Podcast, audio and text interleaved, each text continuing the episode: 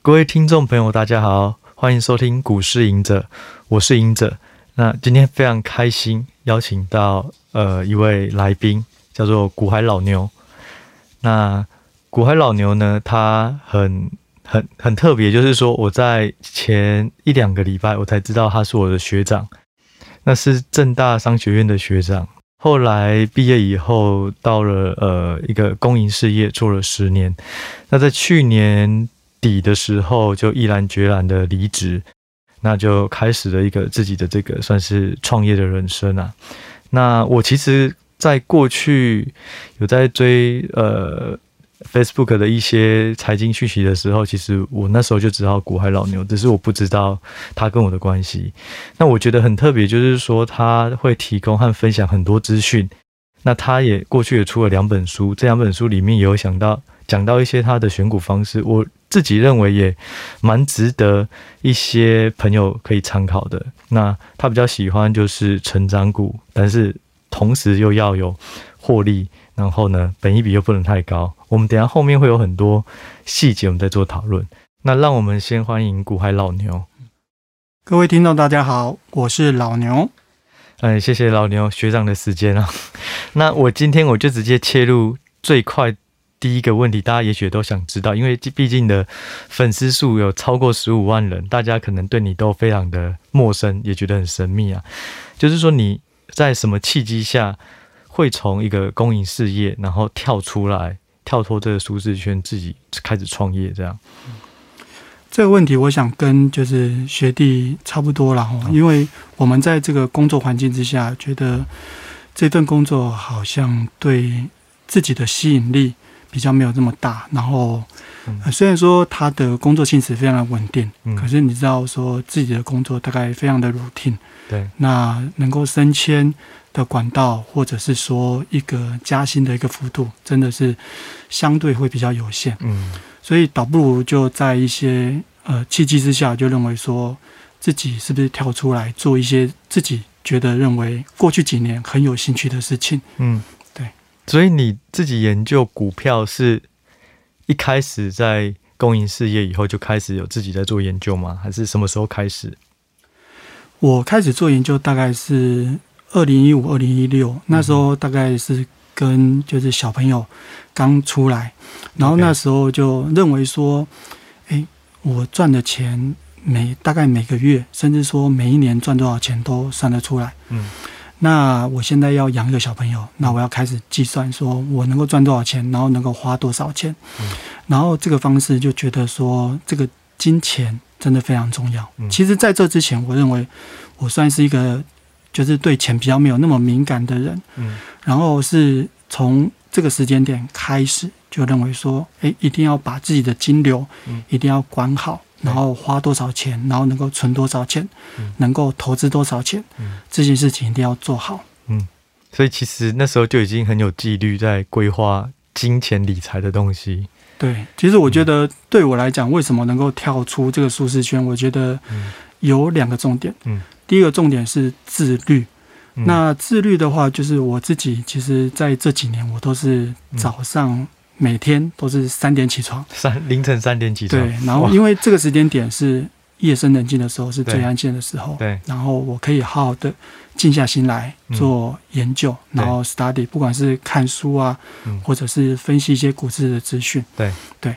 那另外呢，第二点就是我认为是规律性很重要，就是说。你应该看哪些资料？你认为哪些资料，例如说财报，哪一些东西是重点？嗯、哦，月报啊，或者是它这些获利的相关数字，哪些是重点？嗯、那你必须要很有规律的去看它，然后去研究它，了解它，这样子。那你如果三点起床，都几点睡？我们都是那刚说跟小朋友出来了嘛，哦，小朋友就大概十点或九点多睡觉。这样子就陪着小朋友一起睡觉，嗯，对啊，但是我会先起来，嗯，那你的作息时间，假设对于一般人他想做投资，可以参考你的话，你是怎么分配你的时间在一天以内？因为除了呃经营粉砖，还有了解标的看盘啊，你其实也还有 Press Play，然后还有一些系统的这种这种选股的模型模组在做，所以你的时间分配是怎么做啊？其实我觉得刚好这几件事情都是，其实来讲都是同一件事情，就是说你做投资，嗯，对，然后你把投资的资讯整理好。然后分享给网络上的人，不管是 Facebook 或是现在 Press Play 上面的订阅者，好，那这些伙伴他们也需要哪些资讯？那你自己能够知道的话，那其实你的方向就非常的明确，要看哪些东西这样子。那你看的东西大部分都是从哪些资讯平台取得？OK，这个的话就是像我刚刚讲，就是我会先去看。每天早上三点可能起来，先稍微整理一下自己哦，就是说让自己呃心情稍微沉淀下来，到这个做研究的时候。嗯，那如果有些朋友知道的话，大概。工商日报是每天早上大概四点的时候，新闻会做更新。OK，哦，那美股就是大概五点或四点多收盘的时候。对，那 GN 网大概六点多，哇，或者是五点五点五点半的时候，它的新闻也会做一个重整。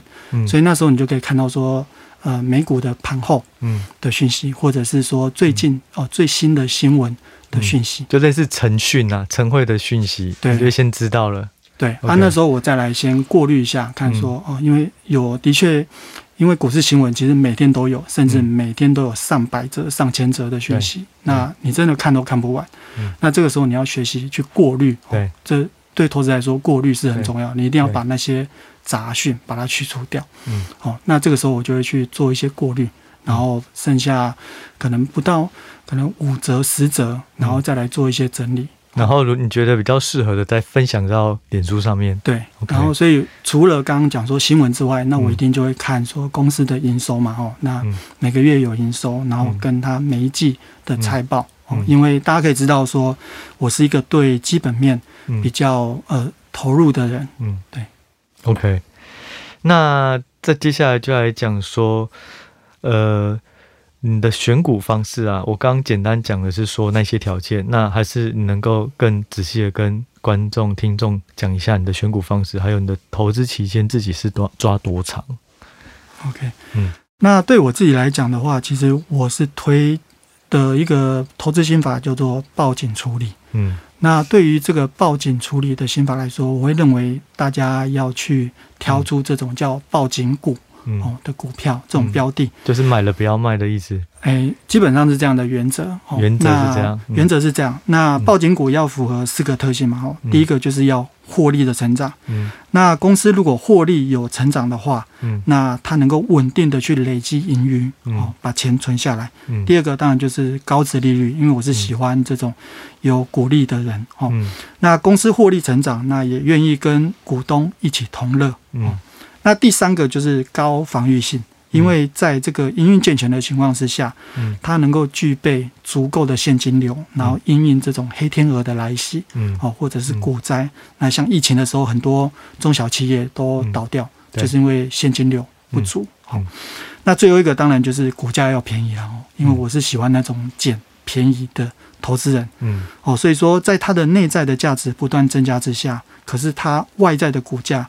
并没有反映到它的内在的价值，也就是说，嗯，现在的股价是相对比较低的，嗯，哦，所以这是我的一个选股的方式，嗯，其实你刚刚讲的那个配发股利，有时候也就在证明一家公司它的现金流状况，的确，但我看到有时候会看到有一些公司是去办现增，结果后来他又发股利，这种公司是不是其实应该我们就要把它排除在外？的确是这样，没错，就是你可以看到很多这种高负债比的公司，对，他很喜欢就是跟投资人拿钱，拿钱再发给你，对，所以就有点左手换右手的那种感觉啊。嗯、啊那当然，我们对于投资来说，其实研究一家公司，对这家公司要有所熟悉，然后，嗯、所以你如果说你去找到这种就是左手先去办现增，右手发股利的这种公司，嗯，嗯。那他过去的营运状况，你可能就可以从财报里面。去了解，嗯嗯，也可以去抓出来说这种公司，那我们就嗯。嗯不要投资会比较好。那如果刚刚那报警股的四个条件里面啊，他假设没有配发股利，可是他的现金流也很健康，那你会考虑吗？就是说鼓励会是一个必要的一个选择吗？对你而言？OK，嗯，股利来说的话，因为大家可以发现到说台湾很多成长股，嗯，他其实希望把资金留着去这种建扩充，对扩充厂房啊，嗯、或者是产线，嗯，去布局全球的一个这个地位，然后，对，所以有些。公司它如果成长性是相对比较高，那它股利发的比较少，那我认为是 OK 的。嗯，那当然这是建基于说你对于这家公司的熟悉度。嗯，就产业的未来，你也觉得他做这件事是对的。对，OK。所以如果是没有产业前景又不愿意配发股利这种公司，就不会太建议，对不对？这种的话。我自己是认为说，鼓励就是一个投资人，嗯、例如说像我们是散户型的投资人，然后对，那你如果是买到一家没有配发股利的公司，嗯，其实你又对这家公司不是那么熟悉的话，嗯、其实是非常危险的，嗯嗯嗯，所以我都会称为说，鼓励是投资人的护城河，嗯、就是至少他能够发出鼓励，代表说这家公司它是有赚钱的，嗯，另外是他赚的钱是足够能够发给你的，嗯、那。也是有一层隐喻，是说他这家公司营运的状况是还不错的。对，但是前提就是不能办现增，也不要有太多的借款。对对对，负债比是相对不要太高。那如果以这个报警股来讲，你自己比较建议的产业有哪些可以去从中挑选？嗯，我认为的话我，是这种，嗯、其实。很多人都会去买金融股，对啊，感觉是金融股钱很多哦。嗯、那当然我们会去深入看，例如说啊，银建股它其实现金其实也蛮多的，健康的，对，也是它的现金流是健康的。嗯，那其实很多人然后认为他们比较不敢投资电子股，嗯，哦，因为觉得电子股它波动比较大，大对。啊。另外是你对这个产业不够熟悉，你就会觉得说，哎、嗯，好像有点危险。嗯哼，但过去几年，我们可以看到说，电子股它的成长性是相对来的比较大。对，那其实也有很多公司，它是哎现金流不错，然后它也愿意发股利跟投资人同乐。嗯，那这种公司，我其实也是蛮建议投资人，你就心脏稍微大颗一点，然后当然对这家公司足够熟悉的时候，你其实进去是算蛮安全的。或是说，在资产配置上面。也可以分散啊，不用说压太重。如果也会怕的话，对对，对，所以其实你没有限定是哪一个产业的报警股，你认为只要符合条件，其实各行各业都可以去了解。对，我觉得是这样的前提，所以我、嗯、我不算说是 top down 的，嗯、我是再回来再看。那我很好奇，就是说，如果你自己的持股啊，你自己习惯是很多股票，还是说是集中少数？哦。我自己是习惯性是持有蛮多股票的，然后大部分都是符合刚刚的条件。对，大部分都符合这样条件，所以前阵子才有投资人问我说：“哎、嗯，老牛，你认为你自己要持有多少股票？”嗯，那我跟他说。在我的书里面，其实我是写说，大概一般的投资人是十到十五档，嗯，是便于你就是管理跟追踪，不然你如果买太多，哎、欸，这投资其实不像买菜一样，不是到看到哪个新鲜，对，对对，买到美食，嗯，你还是要做后续的追踪，嗯，那但是呢，像很多股票，其实你不用花太多力气追踪。第一个一定是你熟悉的股票，对。第二种是那种波动性相对比较小的，对哦，例如说我们刚刚讲金融股，嗯，这种我大概买进了之后就放着不看了，就是、嗯、呃，就是每个每一季看一下，但是其实长期来说它就是趋势是往上的，嗯，这样，所以也算是纯股族啦。你自己对。那金融股最近这种创新高的状况下，你自己会想要去换股吗？假设你有手上有十几档。二十几档，然后有一些刚好跌多了，殖利率看起来变更高。嗯，那你会考虑要去换金融股，转进别的这样吗？的确，呃，学弟讲的很好，就是其实 现在的这个状况，就是有面临到说，哎，其实我布局的一档股票，那它就最近就涨得非常多。嗯，那的确，我就先把它。部位降低就换掉之后，嗯、因为它今年的股利还是相对不错，嗯，那我就把部分就先获利了结，OK，哦，那已经大概赚一倍了，对，哦、那我就先把它出清掉，那换到其他我认为相对比较低估的便宜股。但是你之后如果它有一些修正，你还是会再回来买吗？呃，会，可是呢，嗯、我必须得说，金融股它的波就是它的呃。类型或者是它的特性是它的循环比较不会这么明显，嗯，例如说它可能一两年之后才会周期比较长，对，周期比较长。例如说我们讲的寿险的金融股，像国泰金跟国泰金跟富邦。金嘛，哦，就是你可以看到二零一九年那时候大家骂得要死，嗯哼哼。哦啊，但是 这几年涨上来，大家又看好它，对，哦，其实它波就是特性大概都是至少都一年以上的这个循环。所以你的意思是说，就算要回头把卖掉的地方再买回来，可能可以再多等待一下，对，多等待一下，不要说哎、欸、回回修正个三天，又马上把卖掉的又买回来，哦，因为大家也知道说这种就是。金融股它每天的波动，我们叫做纳米级的波动。纳米级对了，对，因为你看成长股，啊对啊，你看成长股不是涨停就跌停，好、嗯。哦，这种只有两个价位、嗯。啊，但是你看这种金融股每天就是零点多、零点多这种波动，嗯，真的是呃，其实真的是抱起来是比较安心的、啊。但是你可以看到说它的这个波动比较没有那么大，你要赚价差的话，其实比较没有那么容易，一定要抱得比较久一点。那我自己私下有一个问题啊，就是说我自己没有成为纯股族，虽然我也是算是波段或者中长期啊，我比较没有一定要配发股利，是因为我在想，就是说股利通常配了以后会放在我们的所得税，所以税就会增加。那如果它是资本利得的，我们就不用。所以我自己某个程度好像也没有特别偏好股利，所以我不知道说，徐阳，你对于这种股利跟所得税的影响，你自己怎么看这件事？的确会是一个问题，但前几年比较没有这个，就是部位相对比较少一点，所以、哦、影响性就对影响比较比较小啊。当然。嗯我觉得在未来几年会遇到这样的状况，那那时候可能会去考虑说，是不是降低这样的就是鼓励的部位，就是投资投的整个资产配置，对，再稍微转一下。对，那对我刚有问到一个问题，就是资产配置哦、嗯，那我自己是比较偏向就是七七成是比较防御性的，就是说股息可能相对比较高一点的，嗯、哦啊，另外三成是比较攻击性的，它是比较属于成长股。嗯，那不过这几年，因为我对公司的了解更熟悉之之后，那我就会可能会放大这样子的比例。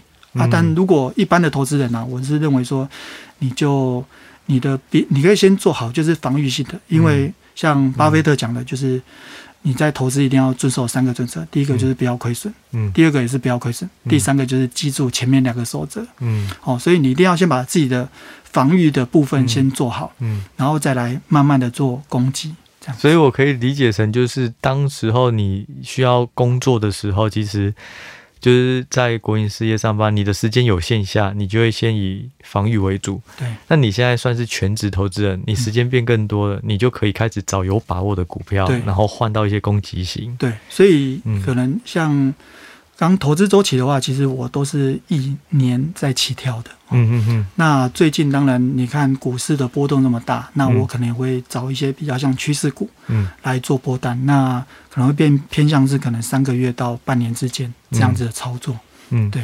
那如果是它成长，然后它本一比也呃，应该。说它成长，可是本益比是比较高一点。哦，我记得你好像之前有提过，可能是不要超过十二倍。嗯，那如果它就是类似十八倍、二十倍，但是最近相对火红，有类似可能有 AI、元宇宙、伺服器，嗯，那这种成长股它有一定的护城河，嗯，你觉得你自己会去考虑吗？嗯其实，当你越来越了解投资之后，你可以发现到说，投资不是一招就能够打天下。嗯，就是高值利率，我刚有提到，就是我们把它建立在这种防御性的这种守则里面。嗯，那你一定要先做好防御性，再做攻击。嗯，那你看台积电现在是三十倍的本益比。嗯，对啊。那我当然会把自己投资的范围去拉大一点。嗯，然后去看这家公司，它过去本益比是借在哪一个区间之间。嗯，例如这一家公司。它是有获利成长的，那大概我会估价它可能在十二到十六倍之间。嗯，那如果它是比较属于产业的龙头，那我可能会再往上调到二十到二十四之间。哦，那这样子去做一个调配。那价值股的话，你会不会考虑有一些可能曾经不错，但是短期面临了一些营运上的困境，然后它的本一比跌到你觉得，哎，本来都是十五到十八倍。那最近可能掉单，或是有同业去抢到单，嗯，但是它还是有获利，它也有成长，只是成长变低。嗯，那这种算是比较有一点转机型的，嗯，你会去考虑吗？假设它修正很多，就本一笔突然变便宜了。哦，的确，就是很多其实大家可以发现说，很多股票，我这一类型的股票，我都称作是落难型的股票，因为它其实落水狗。对啊，那当然这家公司我必须也说，它还是有在持续赚钱的，代表说它整个公司它不是陷入一个赔钱的状态。嗯，赔钱的公司，我是建议一般的投资人尽量不要碰，除非真的很了解。对，除非真的很了解。那这种持续在赚钱公司，其实很 OK 的，我就会把它放进来，就是。作为一个考量，那它如果跌到一个相对比较便宜的价位，嗯，那我认为我是的确会去伺机买进的。那如果是他这一两年鼓励可以配得出来，也许未来三五年后不知道能不能配得出来的，呃，你会怎么做？或是我讲简单一点举例，就是说航运过去都不好，可是它现在有成长，本益比又低，然后能配的又多，那。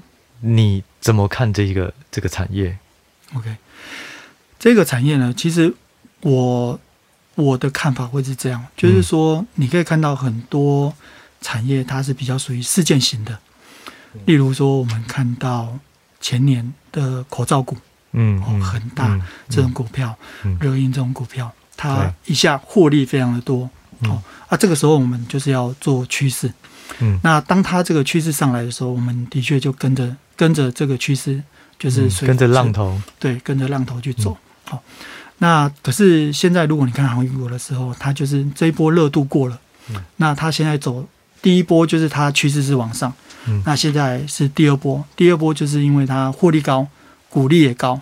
在这个时候发能够发年终发四十个月，大家都很羡慕。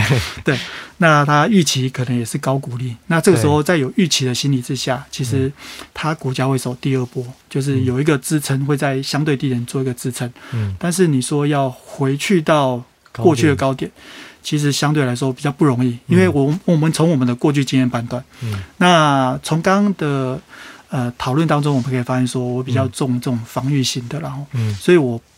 可能会投资，但是我不会把资金放太多在上面，哦，就是可能有赚到啊，那就好。嗯、那但是你知道这种股票，嗯，你进去的快，哦，出来你要记得趋势不对的时候，嗯、哦，浪下来的时候，那你要避免自己死在这个滩头上面，嗯、那你一定要及早就出来。所以就是说，在看刚刚那些条件的时候，假设都符合，但是趋势不明或者是股价波动过大，也许。自己有兴趣，那可能在投资部位上也要稍微有一点拿捏，这样。对，所以我觉得对于我们这种散户型的投资人来说，哈，嗯，就不比这种法人啊，或者是投信啊，嗯，他们是相对来说比较有业绩的压力。对。那对于我们这种散户，我们是时间就是我们的好朋友。对啊。所以其实长期投资，像这种趋势来说的话，你只要买到是稳定获利的公司，嗯，那基本上你是比较不会赔钱的。嗯。所以我报的时间就会相对来的比较久，就不会说哦被这样子的趋势给影响。嗯，那我也不需要去，可能真的是拿命去拼，说一定要赚到这样子的钱。那你自己会使用杠杆，类似说融资，或是第二个说会不会去放空啊？在第三个说会不会做短线这种当冲？好，这个问题其实蛮好的。那我们先讲当冲好了。嗯，其实这一两年就是当冲非常热。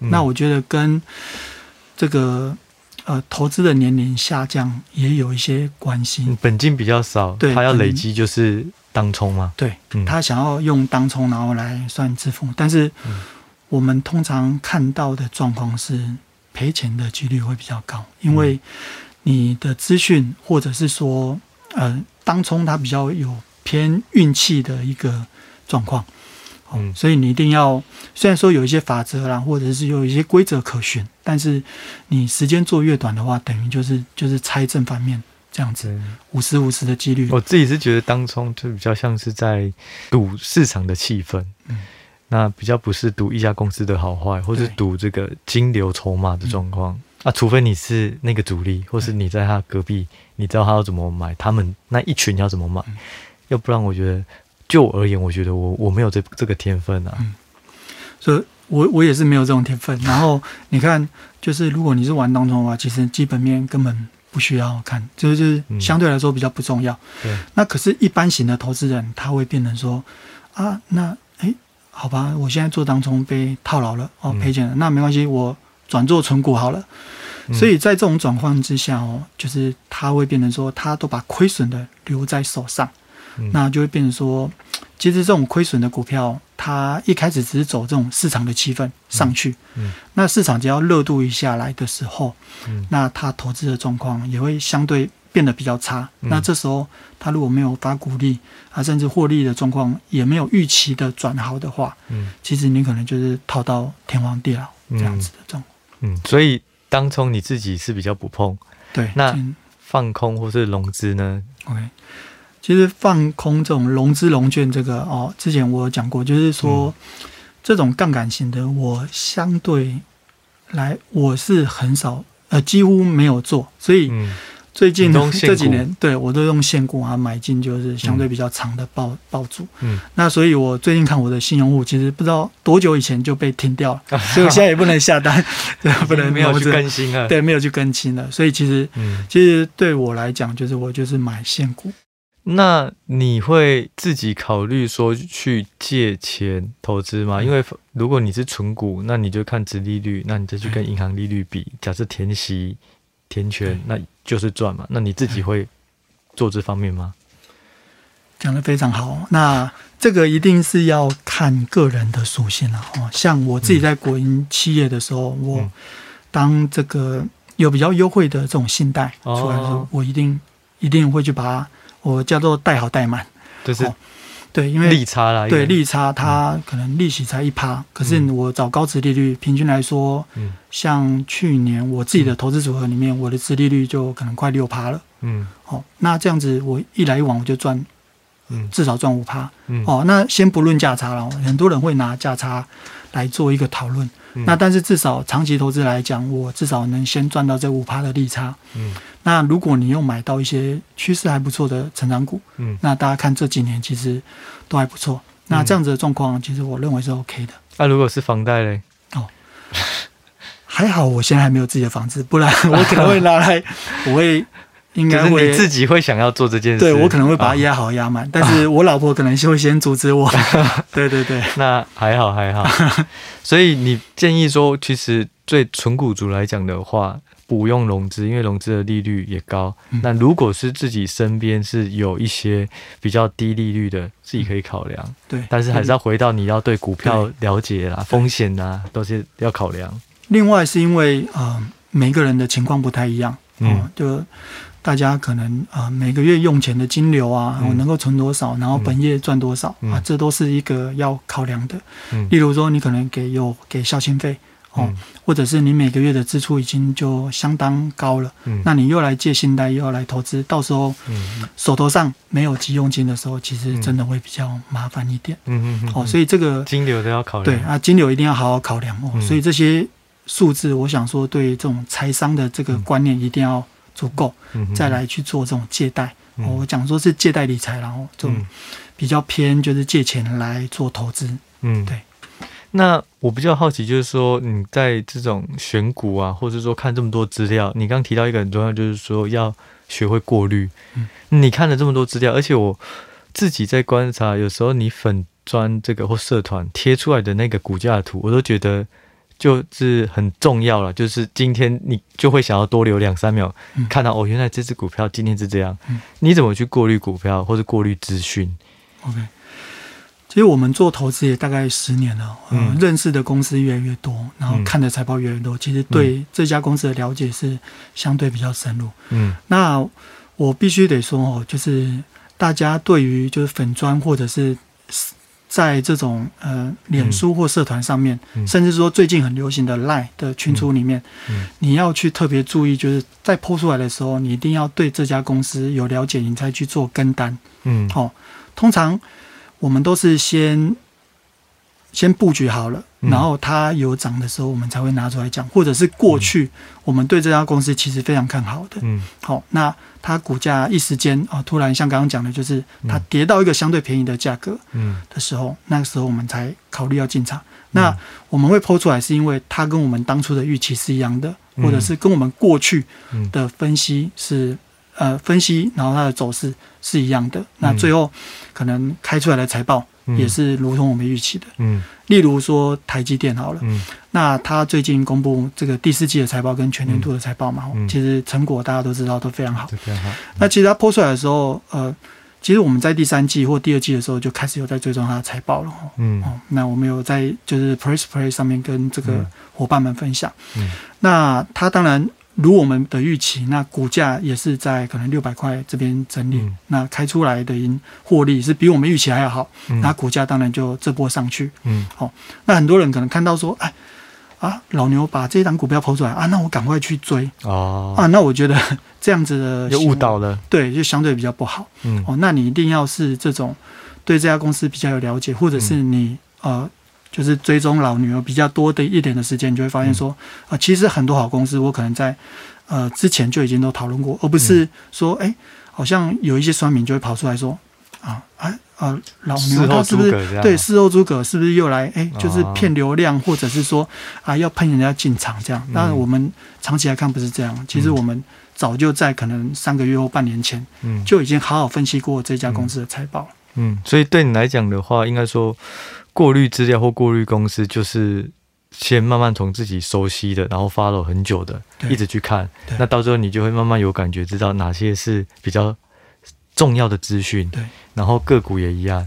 然后如果你比较没有方向，也许他就可以观察一些，例如你的粉砖，然后提到哪些股票，不一定急着买，但是知道这个是可以稍微观察的，然后慢慢去收集，这样。对啊，啊，所以如果想要比较有系统性的那嗯。做投资的话，那当然我还是建议说可以来参考我们这个就是教学的这个 PressPlay 这个专栏，嗯。哦，他会教你比较有系统的去看这家公司，嗯，那你也可以类套用这样子的分析方式，然后去到你自己喜欢的甚至熟悉的股票，而不是每一次就会有人问说，哎，那这张股票可以买了吗？嗯，这这种问题其实。有时候我真的很难回答。我觉得我也蛮常被问到的。对啊，啊，那这种我们很难回答，因为我们其实，在之前甚至说一年前哦，就已经先讨论过了。嗯。哦，现在已经把这个产业趋势都看过了。嗯。哦啊，那现在涨上去了，我才叫你买，那我真的会说不过去这样子。哦，那我必须也说，现在大家来看说一万八哦，那其实市场上还是有很多便宜的股票可以买。哦，你可以看到。涨台积电，那涨这个金融股，嗯，可是很多其他电子股啊，对啊，价值股啊，其实它他们都是还是在蓄积这个潜力的哦。你不要等到三月的时候财报全部开出来，你再说啊，那我要开始买，嗯，那你那时候可能就变成说啊，买到相对高点，对，那就是比较可惜。对，对，所以就是有时候不要太纠结于现况，股价的现况，嗯、然后大家一头热，你也觉得很认同。其实有时候反向去思考，说大家现在漏掉了哪些，未来可能两三个月以后会公布的营收或财报。对，的确，先去捡。嗯，那你可以注意到说，其实公司它是有一些趋势的。对，例如说我们像刚刚讲股利的部分，嗯、那有很多公司它就是。去年发多少比例，那他就会拿出来发。例如说，去年发了七成八成，对，那今年也会大概类似，可是可是在几趴那边去做调整而已。嗯，所以你也我们才会去做预估鼓励这个动作，因为它是有一个惯性的。嗯、那当你越了解这家公司，你就知道说，哦，这家公司啊，不用看了啊，大概今年赚五块，嗯、那他就是拿三块出来发，或四块拿出来发。哦，哎呀，就有一些手感在。对啊，那我们就知道就，就啊，这这这家就不用看了，就是它营收没有掉了就好了。嗯嗯嗯，对。那呃，你自己在做投资，刚刚讲存股啊，要怎么做停损？或是停利，停利，我觉得也许每个人心中会有一个满足点，然后再去换股。OK，嗯，那停损呢？停损的话，刚我们会是讲说，停损大概有几种方式，然后这个一定要跟大家好好说明。嗯，就是说，例如说，停损就是这家公司它不如你的预期了。嗯，哦，另外是因为股价是外在的因素在变动，然后所以如果它跌到某一种状况之下，可能是我们没有分析到的因素，例如说它可能掉单了。嗯，或者是哪里发生疫情的情况，嗯，哦，那这个产业的趋势已经转变的时候，嗯，那这个时候我们就可能要考虑停损，嗯，哦，那很多像刚刚我们前面有讲到，就是一般的投资人，他变成说啊，原本我只想做短线，嗯，但长期套牢了，套牢了，变成说还要做存股，那对人家对外讲说他是存股族，那我觉得这样子就相对比较不好。嗯、那举一个例子来讲，像我老婆、嗯、哦，我最喜欢拿我老婆这个例子。她应该在听。对，她大概七年七八年前去买中钢，然后哦，那中钢的话，大家知道就。大家都会看好说，它国营企业嘛，哦，不过那时候很多人就一头热的时候，嗯，都没有去考量说它是景气循环股，嗯，哦，那时候要买在四十块的高点。啊，那时候就四十块了，对，那时候就四十块，嗯，那当然最近这几年它当然呃，零股利是有稍微回来一点，然后啊，那在去年的时候最高应该是来到大概四十四四五块的时候，差不多，哦，那时候我就想说，你四十四十块的时候就卖掉，你抱这么多年，然后你的投资报酬率大概跟比定存好一点而已，嗯，那我就说你，就即使它后面涨到是十五，嗯，那我认为也不足以去弥补说你这几年浪费的一个时间成本、机会成本、时间成本。对对对，所以就投资人一定要好好小心，所以我才会说，一般的投资人你最好还是找一些相对鼓励比较高一点的，嗯，哦，会对你的保护性会比较高，嗯，所以就是说，假设它的趋势没有改变，但是它一直跌，那你。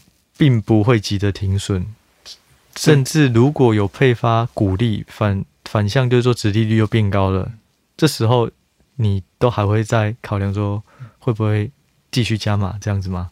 会啊，那我们就举一个现在比较红的例子。嗯例如说大立光，好了，对。哦，它从可能你长远来看，它是从六千块一直的跌到两两三千块，嗯、但我们不是从六千块开始买，嗯，我们就是可能从三千块那时候，哎、嗯，觉得它是相对的低点了，对，哦，也有一个整数的价格的支撑，嗯，那但是这一两年大家可以发现到它的获利是相对比较衰退，嗯，哦，那这个就是林董也常出来说，哦。嗯他的一个公司的营运状况啊都非常老实，所以最近才是一根跌停板嘛，吼。嗯。那在这种状况，我会去考量说，哦，我不可能，虽然我自己也有一点部位，嗯，但在这种你如果买到这种获利没有成长的公司，嗯，是获利衰退的公司，嗯，你要记得一定要把自己的部位是要放的比较小一点，嗯嗯嗯。那你在加码的时候也要特别的去小心。嗯，像例如，可能我就不会减得这么急，我就会，嗯、呃，他可能现在两千元在整理的时候，嗯，那我可能两千元在加码，嗯、但是我不会买那么多，可能买一点点，嗯，哦，那其实我当然是看好说，它未来的一个成，呃，未来还有机会再做一个稳健，从衰退那回到持稳之后，然后再往上的空间，嗯，那但是你可以看到说，啊现在可能你就把它偏成。价值股的部分，嗯，那它的 EPS、它的本益比可能都来到相对比较低档，嗯的时候，嗯、这个时候我就会去看状况，哦，嗯、去买进。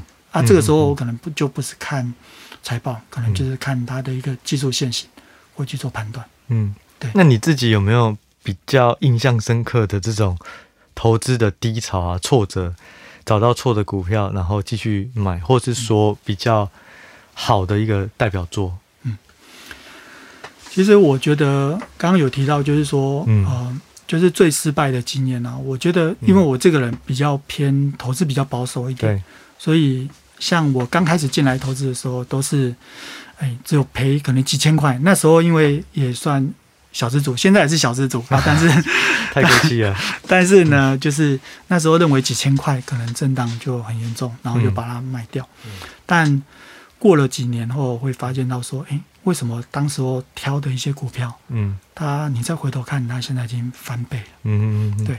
那这个时候我就会去检讨说，到底是我哪里的投资不对，嗯，还是说真的就是好惊掉，就是被吓到，嗯，哦，说现在可能大家都说疫情再起啊，嗯，或者是说啊哪里掉单啊，或者是像前几年中美贸易战，嗯，哦大家都很担心的时候，嗯，那个时候我可能被吓到，就把它买掉。嗯、哦，那时候是我觉得，就是这是我比较印象深刻。后来才会发展出像这个报警股，就我认为说好公司它持续在赚钱，嗯、那我就把它抱紧紧就好。它又是相对比较便宜的时候，所以我觉得你和很多人不一样，就是说，因为你自己没有在玩杠杆，嗯、也没有当冲，然后再加上你买的都是比较稳健的股价股票，所以其实。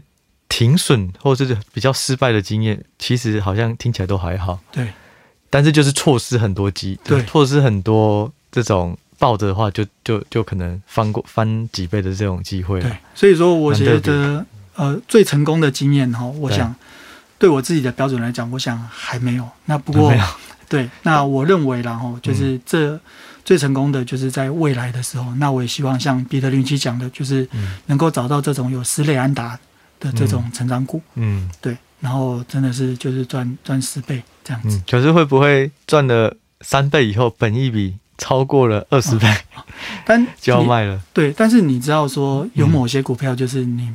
抱着它就是继续成长，然后为什么我会讲抱紧股呢？嗯，主要是大家看这几年就是股价就是一直涨，嗯，那一句老话就是越早买越便宜，嗯，对。那很多人来问我，哎，某档股票好不好的时候，嗯，可是我的成本都远低于现在的市价，嗯，我都我都获利可能三十八、四十八，更是甚至有些已经翻倍，那。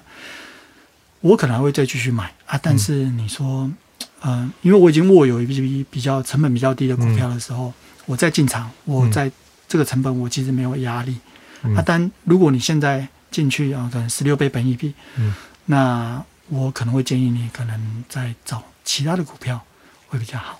所以就是说，在问别人这只股票可不可以买的同时，其实很大的差异在于。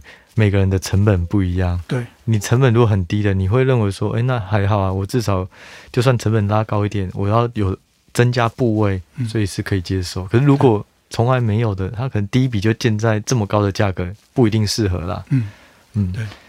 那再来就是，呃，你有没有推荐的书籍啊？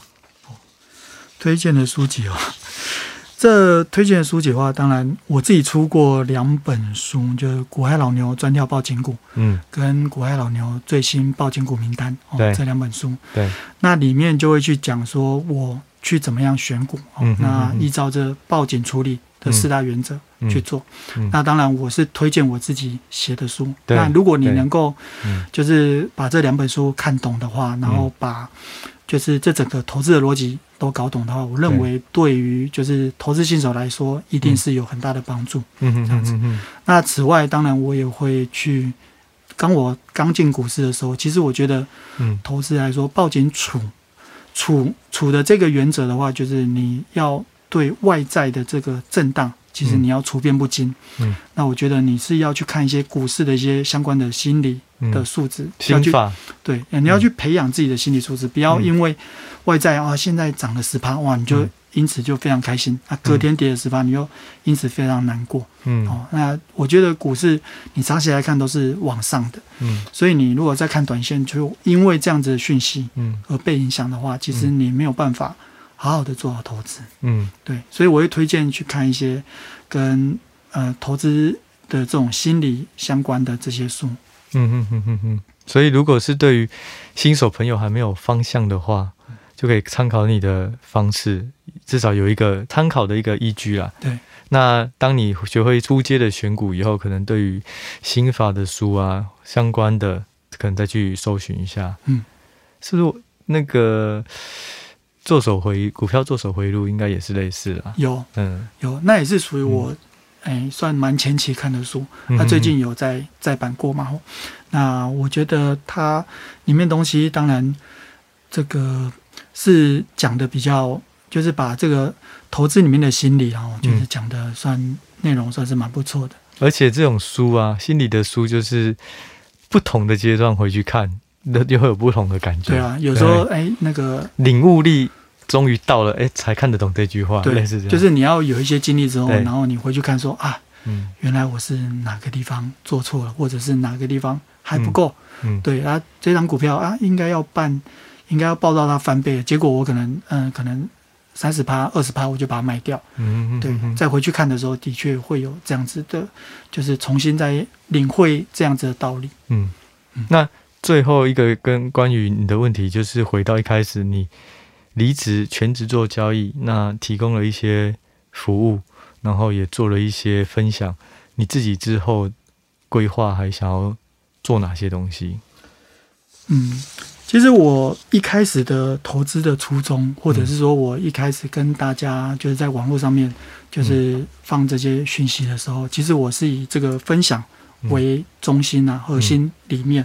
嗯嗯、那我自己是认为说有一句话，就是说给人金钱是下策，嗯、然后给人能力是中策，嗯、那给人观念才是上策。嗯，嗯，嗯，所以我就是会希望说，一借由这样分享的方式，让就是投资人能够了解到怎么样才是一个比较属于稳健投资的一个方式。嗯，有一个正确的方式可以参考。对，正确的方式比较可以参考。然后，那当然除了就是你要自己去学习这些就是投资理财的观念，然后，那我认为这样的方式是驱动我往前的一个动力。所以你之后也会在类似有更多的分享，这样。嗯对，嗯，对，那未来当然像现在可能就时间可以运用的时间相对比较多一点了，可能会在朝，因为我是资讯的专业嘛，所以我可能会去碰类似像可能数据分析啊、大数据，或者是再去做一些财经教育线上课程相关的一些内容。哦，反正就是把你能够整理到的东西，对，然后透过平台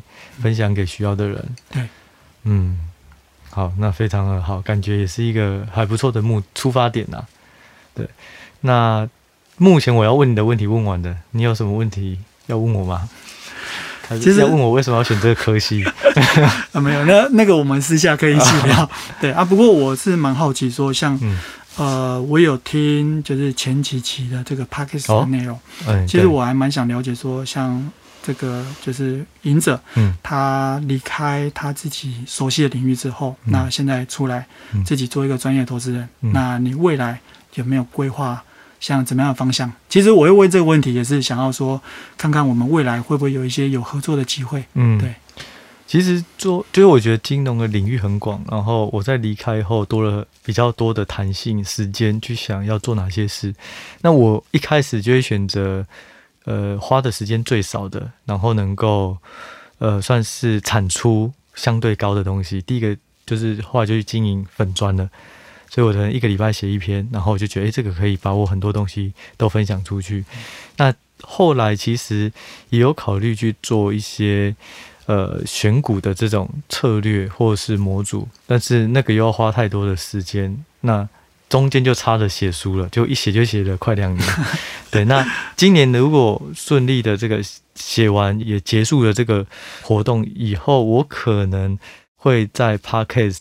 我因为我现在其实每周一更，那我觉得可能很多人都希望能够多多一点内容啊，所以我也还不知道，有也有可能初期会先在 Podcast 这里经营多一点，然后让大家认识我，也知道一些投资观念。那如果久了再看需不需要。呃，可能有其他的，像 YouTube 或是什么，不过那个又比较遥远，就是边走边看，搞不好到时候没什么人要听，就结束了。然后更长的话，可能我自己在第一集有讲过，可能就是做编剧、拍电影这种，就是圆自己的一些梦想啊。那那个可能就跟投资比较无关，对。但是无论如何，我我自己认为投资，我们一踩进来的，它就是一辈子跟着我啦。不管我以后或是以后要做拍电影，或是在。未来一两年要做 podcast，基本没有时间，其实还是会呃对投资做基本的掌握啦。因为我觉得踏进来了就就就一一辈子出不去，因为投资很迷人呐、啊，不管是亏钱或是赚钱都是这样。其实，其实我觉得赢者跟我还蛮呃类似的一个特点，就是说我们都是在做自己有兴趣的事情，对、嗯，这才能够驱动自己。就是能够自律，做比较久了，对，有规律的去做这个分享。对，所以很多人也问我说：“诶、欸，呃，我什么时候可以离开，变成全职投资人，或是要什么条件？”其实我觉得回到最一开始，虽然我第一集有讲，可能你资产啊、能力，就是投资的能力这些都要具备以外，我觉得最回到一开始就是一定要有热忱，就是你不能因为亏钱，然后就觉得啊，投资根本不是我要的。就我觉得。对，就是回到一开始要有热忱，那其次才是说有没有能力，有没有资金可以去做全职。对，那也许我们目前都还算有热忱啊。好，那呃，我们今天节目大致上是到这里，那我简单简洁一下三个重点哦。那第一个重点就是说，呃，古海老牛认为这个股利算是投资人的护城河，因为发得出股利，某个程度就是代表他。配发得出现金流，那公司营运也相对稳健。那但是呢，要注意，如果是透过现增或是公司借款，然后去配发股利的，那这种可能就不会是选择之一呀、啊。那第二个就是说，其实不管是定存股，或是说这种报警股啊，它是没有限产业。不要觉得就是只有传产或金融，其实就是要看各行各业的条件有没有符合，它可能赚钱，然后要配发股利，然后又要低本一比，要具有成长之类的，有不同的条件，那不要太局限于产业。那另外呢，就是说在呃，如果你时间不够的话，可以以这种防御型的股票为主，等到如果有更能掌握。个股或是产业的资讯，或能够股票的判断，再去考虑做攻击型的股票，类似成长股的，然后可能本益比稍微高一点的，这样可能会比较适合。那最后呢，就是说停损，最回到原点，就是要看趋势有没有改变，不要觉得好像殖利率变高了，诶，好像报酬率变比较好，有可能会比较好，就去买。所以还是要回到趋势。那或是说第二个获利衰退，那就要考虑停损。那如果不是这两个的话，就可以再掌握基本面，看说要不要找机会加码。对，那这三个就大致上是今天节目的重点了。对，那呃，最后就非常谢谢各位听众的时间，也非常谢谢古海老牛的时间。嗯，谢谢大家。那我们就下集再见哦，谢谢，拜拜。